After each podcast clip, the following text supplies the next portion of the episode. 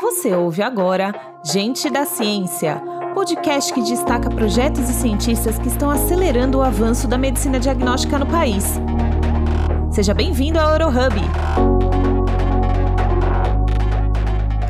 Olá, seja muito bem-vindo e bem-vinda ao novo episódio do podcast Gente da Ciência, uma iniciativa do Eurohub, o hub de geração e disseminação do saber científico da Eurimum Brasil. Nosso objetivo aqui é unir a comunidade científica brasileira para discutir os principais avanços nas pesquisas em medicina diagnóstica no país e no mundo. Eu sou a Camila Galvez, head de projetos da agência Essence, que apoia a Eurimum Brasil nessa iniciativa. E vou conversar com o médico nefrologista João Egídio Romão Júnior, chefe de nefrologia e transplantes do Hospital BP a Beneficência Portuguesa de São Paulo e professor livre docente de nefrologia da Faculdade de Medicina da USP. O Dr. João Egídio tem mais de 40 anos de experiência em saúde renal, é ex-presidente da Sociedade Brasileira de Nefrologia e membro da Associação Brasileira de Transplantes e das Sociedades Europeia e Americana de Nefrologia. Doutor, muito obrigada por aceitar nosso convite para esse bate-papo. Oh, eu que agradeço, é um prazer enorme estar com vocês. E o nosso assunto hoje são as doenças renais crônicas e a evolução da medicina diagnóstica como apoio para a confirmação precoce desses casos. Esse diagnóstico precoce é fundamental em um país no qual 11% da população adulta tem a doença em algum grau, somando um total de 13 milhões de pessoas, segundo dados da Sociedade Brasileira de Nefrologia. Além de trazer mais qualidade de vida aos pacientes, descobrir a doença mais cedo pode impedir o desenvolvimento de complicações graves, como a necessidade de fazer diálise, transplante ou até mesmo a ocorrência de uma morte prematura. Então, nós vamos entender agora o papel dos biomarcadores na identificação precoce da doença renal crônica, como esses exames são usados na prática clínica e o que a gente pode esperar do futuro. Vamos lá! Doutor João, o senhor trata e acompanha os pacientes que têm doenças renais crônicas há mais de quatro décadas. Então, eu quero começar nossa entrevista pedindo que você compartilhe conosco a sua experiência e fale um pouquinho como eram os atendimentos a esses pacientes 40 anos atrás. É, é a coisa mudou muito. Há 40 anos atrás, a doença renal crônica era chamada de insuficiência renal crônica. E o foco naquela época que nós tínhamos era salvar vidas. Ou seja, naquela época, diálise e transplante ainda eram muito experimentais e poucos sobreviviam a, a esse tipo de tratamento. E o que, que mudou muito de lá para cá? Principalmente que nós deixamos de tratar o estágio, digamos assim, mais avançado da insuficiência renal crônica e o enfoque hoje da nefrologia é fazer a prevenção, é o diagnóstico precoce para evitar que os pacientes um dia cheguem à diálise ao transplante. Entendi, doutor. E ainda falando um pouquinho do passado, quais exames de medicina diagnóstica que eram mais utilizados nessa época para confirmar o quadro da doença renal crônica? Bom, naquela época a gente tinha praticamente quase todos os exames que nós temos hoje, só que o foco era diferente. Então, naquela época, o foco era manter os pacientes vivos. Aí, então, os biomarcadores mais importantes que nós utilizávamos seria a própria creatinina no sangue, que a gente usa hoje, muito hoje, a ureia, para que a gente visse o grau de uremia que o paciente tinha. Outro biomarcador era o potássio, pois pacientes com insuficiência renal crônica tinham potássio elevado no sangue e, com isso, teriam um alto risco de morte cardíaca. E um quarto biomarcador muito utilizado naquela época era a hemoglobina plasmática. Ou seja, os pacientes renais crônicos naquela época eles eram extremamente anêmicos, nós não tínhamos acesso à eritropoetina. Então, a hemoglobina era um marcador de gravidade e, além do mais, de monitorizar as transfusões de sangue muito frequentes para os pacientes daquela época. E falando dessa questão dos biomarcadores, a gente sabe que eles evoluíram bastante e hoje as pesquisas estão muito focadas em novos biomarcadores para identificar as doenças renais crônicas. Como é que se usa hoje esse tipo de exame na prática clínica, doutor João? É, para pacientes, de, agora não estou falando nem paciente com doença renal crônica, nós vamos começar a enfatizar o paciente de risco para doença renal crônica é o paciente diabético, é o paciente obeso, é o paciente hipertenso. Muito bem, esses três grupos de pacientes são os grupos que a gente fala que tem alto risco de desenvolver doença renal crônica. Vamos começar a fazer exames de é, marcadores de função renal, e aí a creatinina ainda é aquele biomarcador mais utilizado. A creatinina, uma vez é, tendo elevado o seu nível no sangue do paciente, isso tem quase certeza que ele tem uma perda de função renal. O problema é que a creatinina chega tarde, ou seja, só quando mais da metade do rim se perdeu é que a creatinina é, torna-se um biomarcador adequado, ou seja, ela começa a subir no sangue. Então, há necessidade de biomarcadores mais precoces. Para esses grupos de pacientes que eu falei, um biomarcador fundamental hoje em dia é a perda de proteína e principalmente de albumina na urina, o que a gente chama de albuminúria. A albumina é um marcador muito específico, é um marcador muito sensível que está havendo lesão renal. Então, ela é outra, ela é muito precoce. Antes mesmo que o paciente tenha qualquer disfunção renal, já começa a aparecer albumina na urina. E outra, este marcador, albuminúria, é um marcador também extremamente importante de risco de morte cardiovascular. Então, se eu quiser saber como é que está funcionando o rim, a creatinina e as fórmulas que a gente utiliza a creatinina para estimar a taxa de filtração glomerular é muito bem-vindo. Se eu quiser saber como está a lesão renal, a proteinúria e a albuminúria são dois excelentes biomarcadores para tal. Entendi. O senhor citou, é, doutor, que agora então é possível investigar muito mais cedo esse paciente, mas existe um melhor momento para solicitar esses testes para investigação de biomarcadores, então? Então, para a doença renal crônica, o que a gente fala de aforismo é basicamente isso. Não é para todo mundo sair fazendo é, exames de sangue para saber como é que o meu rim está funcionando. O que a gente dá foco são os pacientes que têm alto risco de doença renal crônica. Volto a insistir: o diabético, o obeso e o paciente com pressão alta. Para esses pacientes, a detecção precoce de lesão renal é fundamental. E para isso, dois biomarcadores fáceis, baratos e o mais importante, que você encontra em qualquer laboratório do Brasil, uma creatinina, dosagem de creatinina no sangue e dosagem de albumina na urina. Dois marcadores apenas para podermos é, fazer diagnóstico muito precoce de disfunção renal e de doença renal crônica. Entendido. É muito importante enfatizar essa questão. Não é para todo mundo fazer, mas todo esse avanço científico traz essa possibilidade de evitar que a doença renal crônica chegue a estágios em que as pessoas de fato precisem de diálise ou mesmo de transplante, né? Esses sejam os únicos tratamentos possíveis. Muito bem, você enfatizou muito bem. É bom enfatizar isso. Não é para todo mundo precisar fazer esses exames. Entretanto, se você for diabético, hipertenso ou obeso, uma vez por ano fazer esses dois exames é fundamental. Maravilha, fica o recado. Agora, nesse sentido, o Brasil está é, tá, de fato obtendo sucesso em evitar que os pacientes sejam diagnosticados com a doença já no estágio avançado? Como está essa questão, doutor?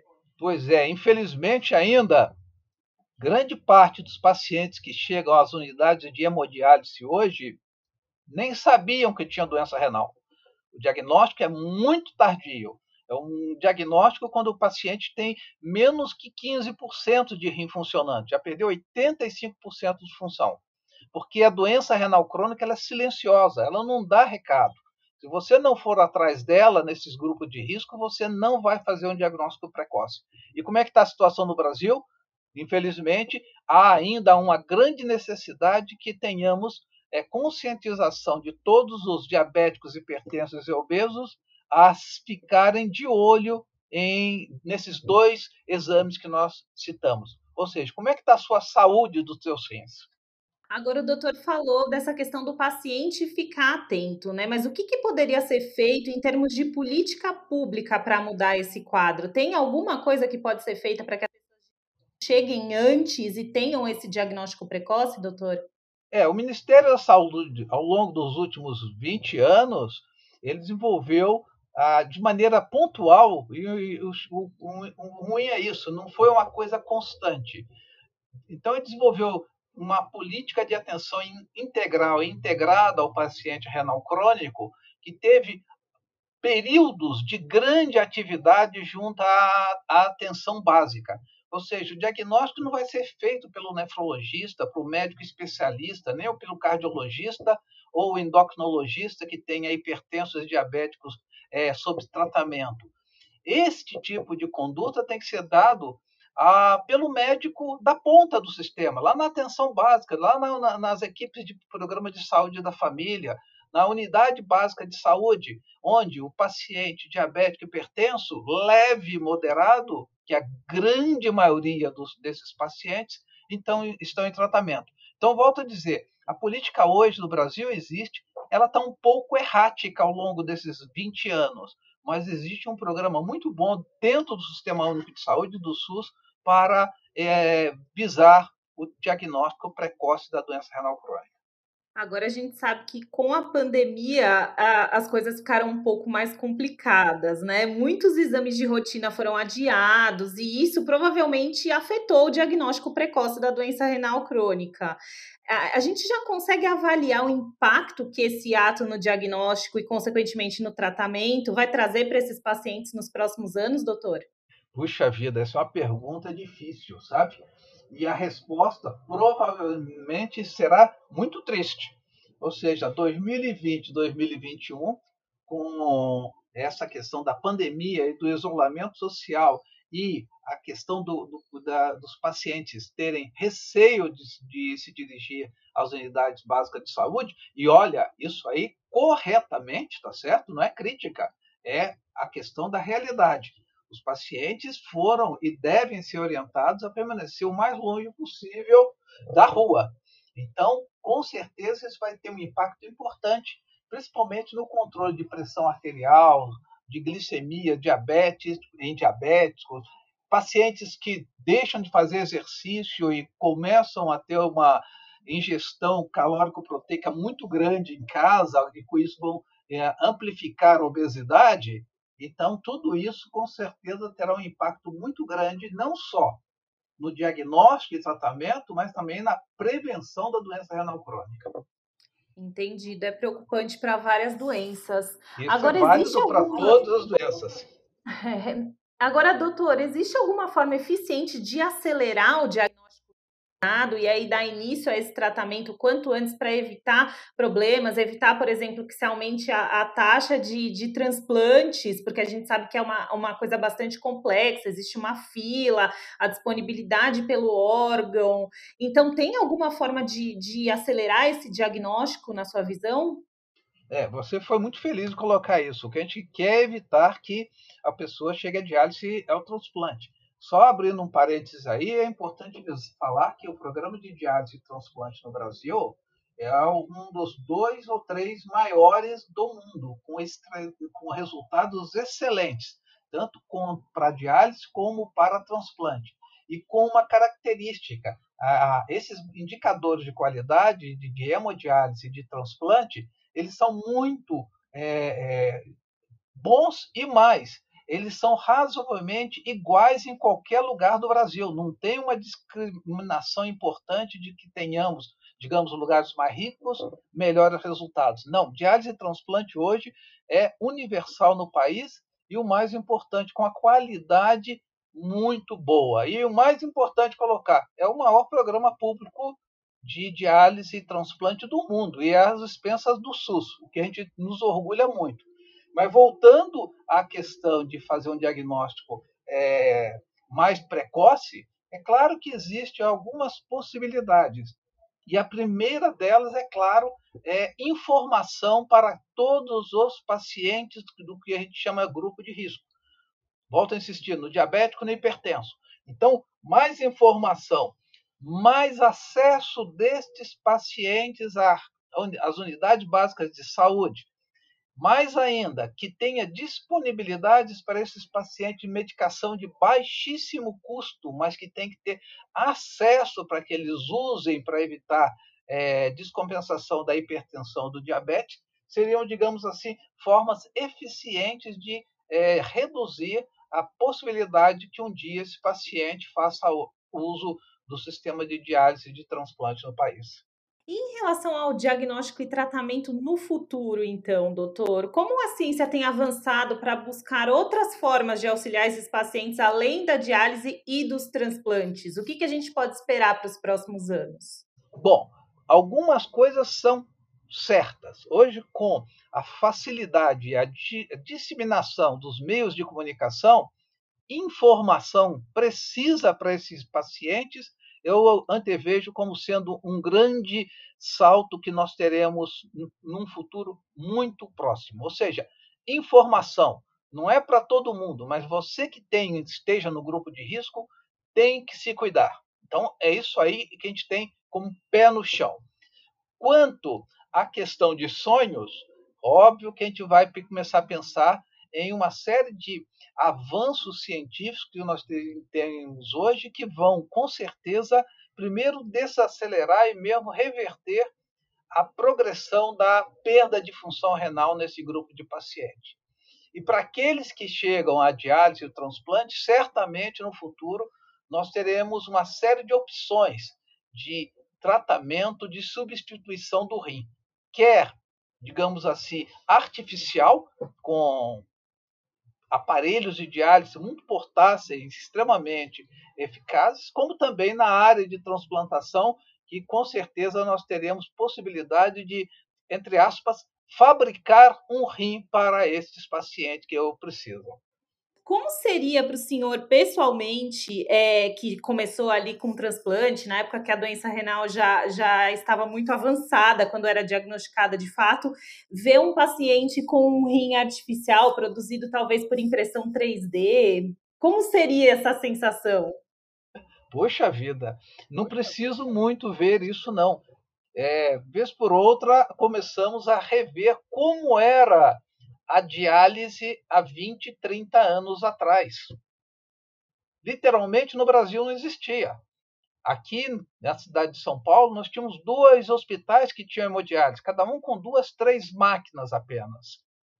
Muito bem. Hoje no Brasil nós temos mais de 720 unidades de diálise e cada unidade tem quase, em média, 20 máquinas por unidade. Então a gente tem hoje uma facilidade de acesso que a gente jamais pensava há 20 ou 30 anos atrás. Há 20 ou 30 anos atrás, pacientes que precisavam de diálise e transplante, apenas um percentual extremamente pequeno conseguia alcançar esse tra tratamento. E era experimental. Os resultados eram muito abaixo do que nós temos hoje. Então, só de rever os 30 anos para trás, a gente vê que criou-se uma terapêutica eficaz, eficiente, que traz qualidade de vida para a grande maioria dos pacientes.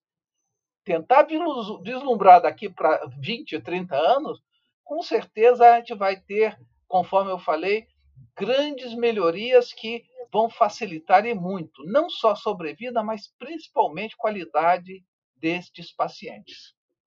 Então, doutor, eu queria agradecer pela entrevista de hoje em nome do time do EuroHub e da Eurimum Brasil. Bom, eu que agradeço a oportunidade. É muito importante a gente estar aqui fazendo esse esclarecimento.